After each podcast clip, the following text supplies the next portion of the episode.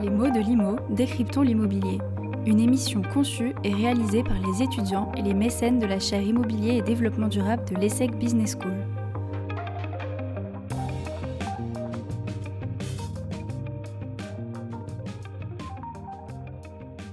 Bonjour à tous et bienvenue dans ce nouveau podcast pédagogique destiné à décrypter l'actualité de l'économie, de la finance et du management de l'immobilier. Cette chronique vous est présentée par Marwa Bani et moi-même, Juliette Gore, étudiante de la promotion 2022 de la chaire Immobilier et Développement Durable de l'ESSEC. Nous accueillons aujourd'hui Ludovic Bosflug, directeur général délégué chez Quartus, promoteur immobilier et ensemblier urbain, qui répondra à nos questions juste après une petite introduction du sujet. bonjour Ludovic. Bonjour. L'épisode du jour porte sur les matériaux biosourcés et géosourcés. Mais qu'est-ce que c'est? Pour faire simple, ce sont des matériaux issus de matières organiques renouvelables comme la paille, le bois ou la laine de mouton. Ils constituent depuis 2010 une filière stratégique dans la construction et la rénovation de bâtiments durables et décarbonés. C'est un sujet tout à fait d'actualité puisqu'il s'intègre dans les stratégies internationales de lutte contre le réchauffement climatique. Les États, et en particulier l'État français, prend des engagements forts pour réduire son empreinte climatique. Du Grenelle de l'environnement aux accords de Paris, au plan de relance international ou encore à la COP26. Autant d'événements renforçant l'importance d'agir. La ville de Paris s'est même engagée à réduire de 50% ses émissions de gaz à effet de serre d'ici à 2030 et ambitionne d'atteindre la neutralité carbone parfaite en 2050.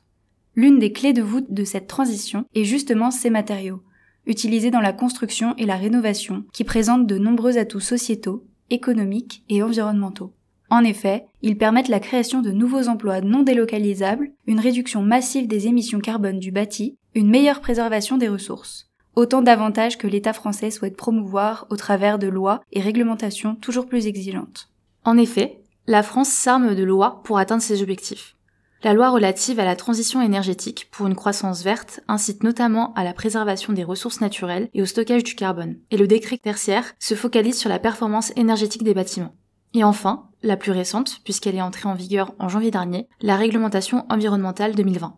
Elle impose aux acteurs un plafonnement des émissions carbone et fait évoluer les pratiques, notamment avec le changement de la méthode de calcul de l'analyse du cycle de vie. En plus de toutes ces réglementations, les acteurs publics et privés cherchent à inciter les acteurs à se différencier en allant plus loin avec des certifications et labels comme le label bâtiment biosourcé, E+, C- ou bas carbone. Nous accueillons aujourd'hui Ludovic Bosflug, directeur général délégué chez Quartus, promoteur immobilier et ensemblier urbain, qui répondra à nos questions juste après l'écoute d'un premier micro-trottoir. Nous sommes allés à la rencontre d'étudiants et nous leur avons posé des questions sur le sujet.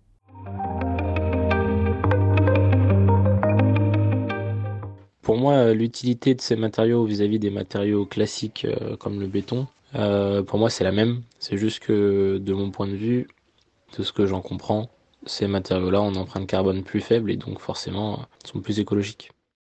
Euh, du bois, j'ai un peu cette image que le bois ça prend feu euh, et que c'est dangereux. Et la paille, pour le coup, euh, bah, j'ai un peu cette image forcément de, des trois petits cochons de la maison qui on souffle dessus et c'est fini.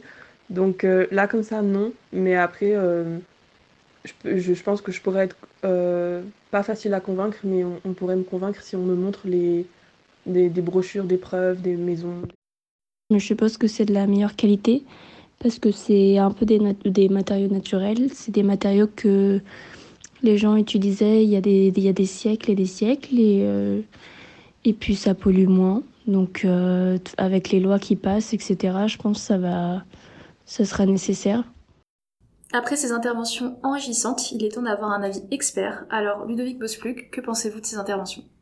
Écoutez, ces interventions euh, respirent le bon sens euh, en général, euh, et en même temps, on voit bien qu'il y a des croyances populaires euh, dont il faut être capable de se débarrasser. Euh, il faut dissocier la question du matériau en lui-même et la question de sa mise en œuvre. C'est vrai que de la paille mise en œuvre de façon inadéquate peut être un matériau tout à fait inadapté à la construction. Par contre, si elle est utilisée suivant les règles de l'art, ça peut être un matériau très intéressant. les trois petits cochons, c'est une remarque qu'on entend souvent quand on parle de construction en bois, en paille, en terre. Les gens pensent que ça va manquer de solidité.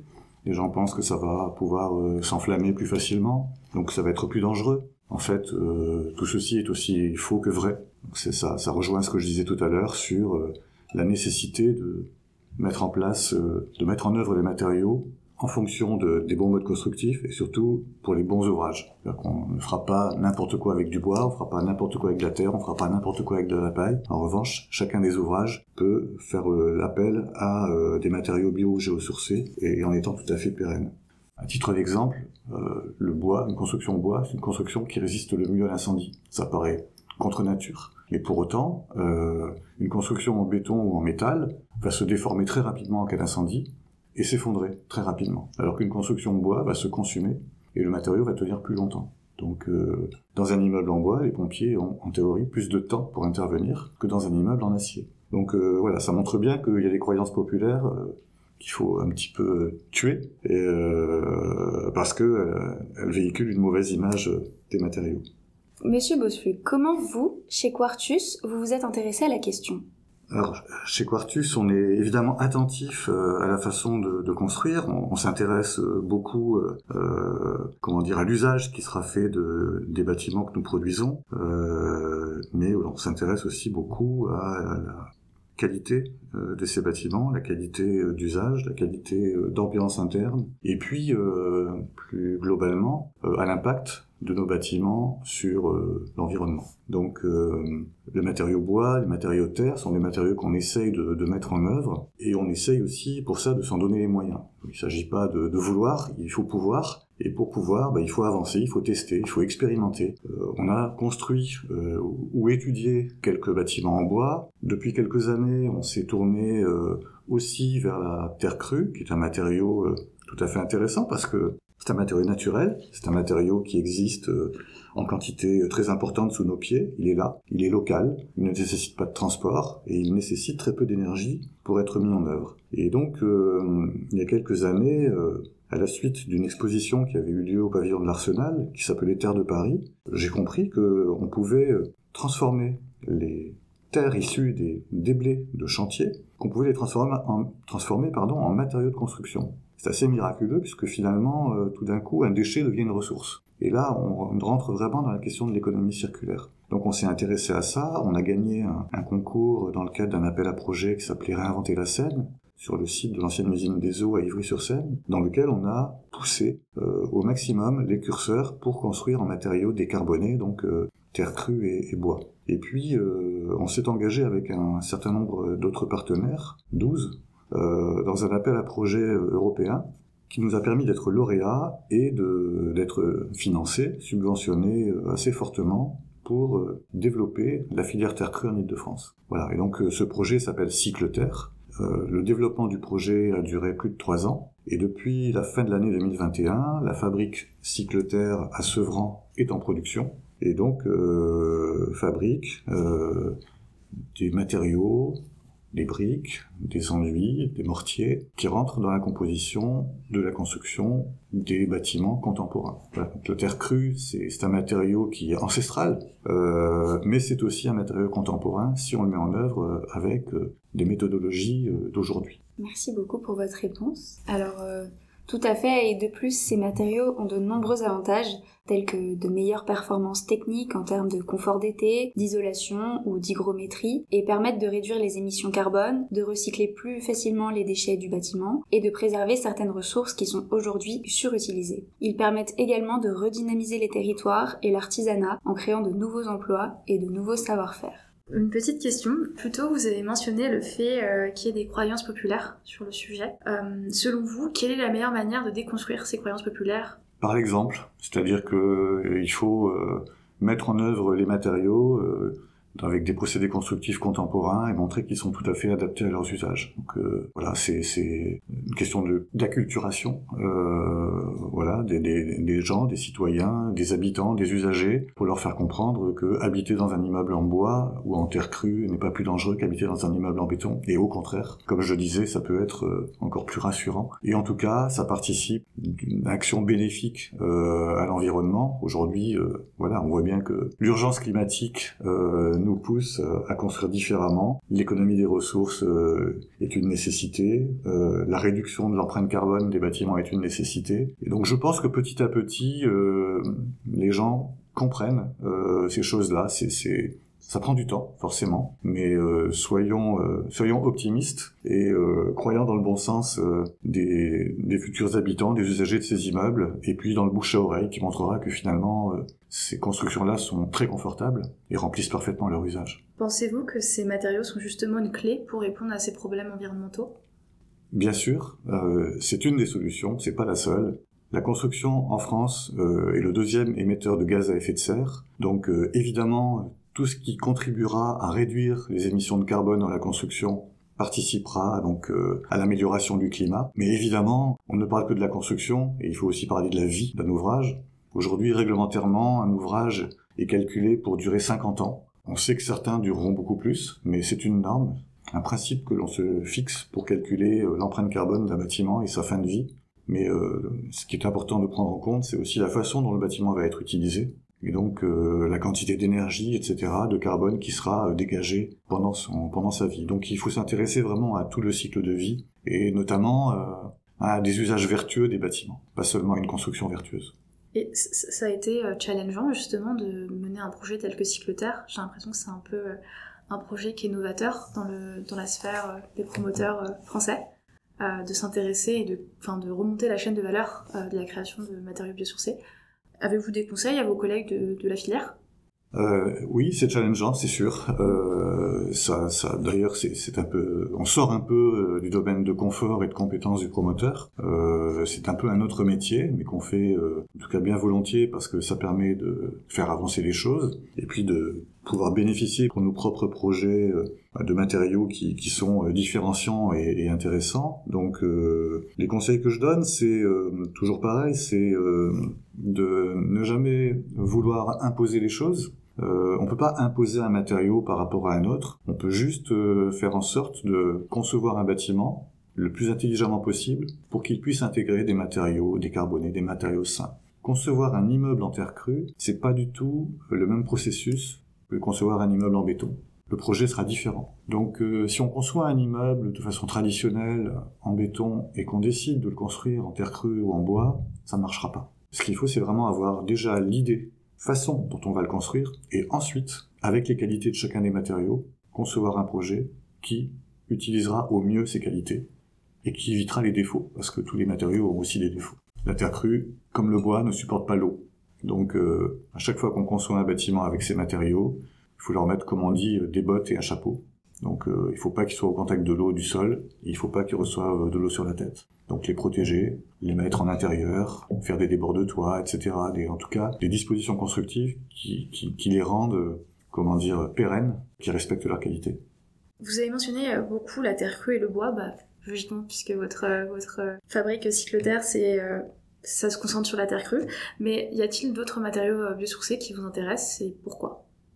Oui, bien sûr. Euh, effectivement, je, parle beaucoup de ces matériaux, mais il y en a d'autres. Les matériaux biosourcés sont très utilisés pour les isolants, euh, des isolants naturels. Donc, euh, on parle de laine de bois, on parle de paille, mais ils sont aussi utilisés euh, pour certains dans des procédés constructifs pour la structure. Je pense au béton de chanvre, par exemple. Le, chanvre est une ressource naturelle qui est assez présente en Ile-de-France. Il y a une bonne production. Euh, et euh, aujourd'hui, euh, on étudie sur certains projets la mise en œuvre de façades en ossature bois avec des remplissages en béton de chanvre, qui est une solution qui est tout aussi intéressante. Donc oui, bien sûr, il y a plein de matériaux, et puis il y a ceux qu'on ne connaît pas encore, qui vont venir bientôt.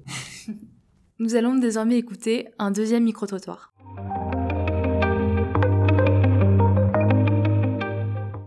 Par exemple, si euh, il existait une, euh, une réduction à l'achat, c'est-à-dire que si on était encouragé à construire sa maison ou enfin son bien ou enfin peu importe euh, en utilisant ce type de, matériaux et que on avait je sais pas une aide de l'État un peu comme une récompense pour l'avoir fait, c'est vrai que moi ça pourrait m'inciter. En fait, je pense que tout dépend déjà du prix euh, si les matériaux euh, naturels sont beaucoup plus chers euh, et que j'ai pas les moyens, forcément je me tournerai vers les matériaux classiques. Après, est-ce qu'on parle des matériaux utilisés à l'intérieur ou à l'extérieur? Enfin, Par exemple, si je vois un, bien immobilier d'extérieur qui est assez original parce que justement ça utilise de la paille ou, ou du chanvre ou que sais-je. Bah ça, je sais que c'est quelque chose qui pourrait m'inciter à l'acheter parce que je le trouverais atypique, je le trouverais plus joli et en plus je, saurais que ça a une utilité pour, pour la terre. Et... On l'a entendu dans ces micro-trottoirs, incitation financière, intérêt esthétique ou qualité écologique. Qu'est-ce qui prime selon vous pour rendre l'utilisation des matériaux biosourcés plus séduisante? Pour séduire, tout compte. Il faut tout. Tous les arguments que développés dans le micro-trottoir sont, pertinents. Il y a évidemment une question d'esthétique. Euh, il y a une question sensible. Les matériaux biosourcés sont souvent des matériaux sensibles, voire sensuels. La terre crue, c'est sensuel au toucher. Donc l'esthétique compte, l'économie compte aussi forcément. On ne pourra pas construire euh, des grandes quantités si on n'atteint pas des niveaux de performance économique complètement en phase avec euh, l'économie globale d'un projet. Je m'explique. Aujourd'hui, euh, un bien immobilier, il a un prix qui est lié à un positionnement, qui est lié à une surface, qui est lié à un marché. On peut faire des produits hors marché, mais euh, en général, on en fait très peu. Sauf dans des territoires euh, extrêmement tendus où on peut faire à peu près, où on peut vendre à peu près n'importe quoi. Je pense à Paris. Dans la vraie vie, c'est pas de l'anti-parisianisme ce que je dis, hein. c'est juste question de, de, tension extrême du marché. Sur les marchés peut-être un peu moins tendus, il faut être capable d'offrir un bien de qualité mais aussi un bien au bon prix. Donc l'économie de construction est euh, fondamentale. Et en effet, on ne fera pas euh, avancer les filières biosourcées et géosourcées si on est à côté du prix du marché. Donc euh, toute la difficulté, c'est de rentrer dans ce prix de marché avec des matériaux nouveaux. On sait bien que quand on innove, il y a des frais de développement, il y a des mises en œuvre qui sont peu connues, peu maîtrisées par les entreprises. Et du coup, atteindre des performances économiques conformes aux matériaux traditionnels, c'est pas facile. Ça se fait pas du jour au lendemain. Donc il faut y travailler, il faut former des entreprises, il faut expérimenter et petit à petit, euh, j'espère, on y arrive. Mais euh, oui, on y arrive parce que euh, je me rappelle, il y a bien longtemps, au début de l'émergence de la filière bois, la construction bois coûtait très cher et peu de gens voulaient y aller. Déjà par rapport à la méconnaissance du produit, mais aussi parce qu'ils pensaient qu'ils n'allaient pas pouvoir se l'offrir. Aujourd'hui, la filière bois est une filière qui est beaucoup plus stabilisé et euh, maîtrisé et qui permet de respecter des coûts de construction euh, comparables à ceux de matériaux euh, moins intéressants sur le plan des performances environnementales. Donc ça montre bien que avec l'expérience, avec le temps, avec l'émergence de fournisseurs, d'entreprises capables de mettre en œuvre, de concepteurs capables de, penser des projets avec ces matériaux, eh bien on arrive à rentrer dans des économies qui sont conformes à ce qu'on doit en attendre par rapport à un prix de marché. Justement, à l'heure où certains événements politiques et économiques actuels font augmenter fortement le coût des matières premières pour le BTP, ne serait-ce pas une aubaine pour les matériaux biosourcés? J'aimerais que ce le soit. Euh, on peut pas se réjouir euh, des crises euh, économiques et des guerres, bien sûr, c'est terrible. Euh, mais pour le coup, on se rend compte que on peut pas être complètement dépendant d'une économie mondialisée euh, en termes d'énergie, en termes de matériaux. On voit bien aujourd'hui, en effet, grimper en flèche les prix de certaines matières premières et donc de certains matériaux, l'acier par exemple. On voit bien la difficulté à se procurer certains types de produits qui voyagent, qui viennent de loin, et donc euh, c'est certainement le moment le plus opportun pour que les matériaux naturels locaux prennent leur chance et, et donc euh, puissent euh, se développer. Après, comme je le disais tout à l'heure, ça prend du temps. C'est pas parce qu'un matériau vient à manquer qu'un autre va le remplacer au pied levé. Malheureusement, ce serait trop facile. Encore une fois, on va pas remplacer euh, l'acier qui devient trop cher par du bois euh, local. C'est des matériaux qui n'ont pas grand-chose à voir euh, l'un avec l'autre. Ils sont pas utilisés de la même façon pour les mêmes ouvrages. Mais voilà, en tout cas, ce qu'on peut espérer, c'est que tout le monde prenne conscience, en tout cas le monde du BTP prenne bien conscience que un coup d'accélérateur sur les matériaux locaux de construction, qui sont donc en général plutôt des matériaux naturels, bio et est une réponse à une relative maîtrise de l'évolution des, des coûts de construction. Justement, le bois, par exemple, entre autres, parmi d'autres euh, matériaux, euh, nécessite parfois des traitements euh, supplémentaires avec certains vernis qui peuvent engendrer des surcoûts. Est-ce que vous pensez que hum, changer le code de la construction, ça pourrait être un, un moyen d'aider la filière et de réduire ses coûts? Tous les matériaux ont une phase de développement qui leur permet d'être utilisés de plus en plus largement, avec peut-être euh, de moins en moins de contraintes. Donc aujourd'hui, on est à une phase, par exemple, où euh, le bois est un peu un matériau qui est questionné euh, sur sa mise en œuvre parce que on a des injonctions contradictoires. C'est-à-dire que à la fois la réglementation nous dit il faut construire décarboné, donc l'utilisation du bois est un des meilleurs moyens pour construire décarboné. Et d'un autre côté, on nous dit attention, quand on construit la ville avec euh, la vie dense, avec un matériau comme le bois, euh, on fait des immeubles d'une certaine hauteur, et euh, en fait, ces constructions doivent s'accompagner de dispositions constructives qui viennent renchérir le coût parce que on va protéger le bois vis-à-vis de, de l'incendie par exemple. On va faire en sorte d'encapsuler le bois et donc on va rajouter des matériaux sur le bois qui vont augmenter indirectement l'impact carbone, qui vont augmenter le prix du bâtiment. Donc euh, voilà, tout ceci est assez euh, difficile et il faut toujours trouver euh, le bon compromis, de bonne position entre ces différentes injonctions, parce qu'on est obligé de construire des carbonés et en même temps on est obligé de respecter des réglementations incendie de sécurité pour les futurs utilisateurs. Mais on a vu ce qu'on appelle chez nous l'effet JO, le village olympique qui se construit principalement en bois, a donné lieu à l'écriture d'une doctrine par les services de, de sécurité incendie parisiens, qui est en train de faire tache d'huile et de se répandre en France pour amener une espèce de couche de contraintes supplémentaires à la construction. Donc euh, voilà, c'est complexe. On voit que on passe euh, un petit peu par des hauts et par des bas, et que petit à petit les choses se comment dire euh, se, ou se clarifient. Mais euh, mais mais voilà, tout, le monde de la construction en fait est un peu chahuté par ces ces différences de vue pour faire un lien avec euh, cette dernière question, quels effets de levier trouvez-vous dans la réglementation? Quels freins ou difficultés de mise en œuvre vous observez en tant que promoteur?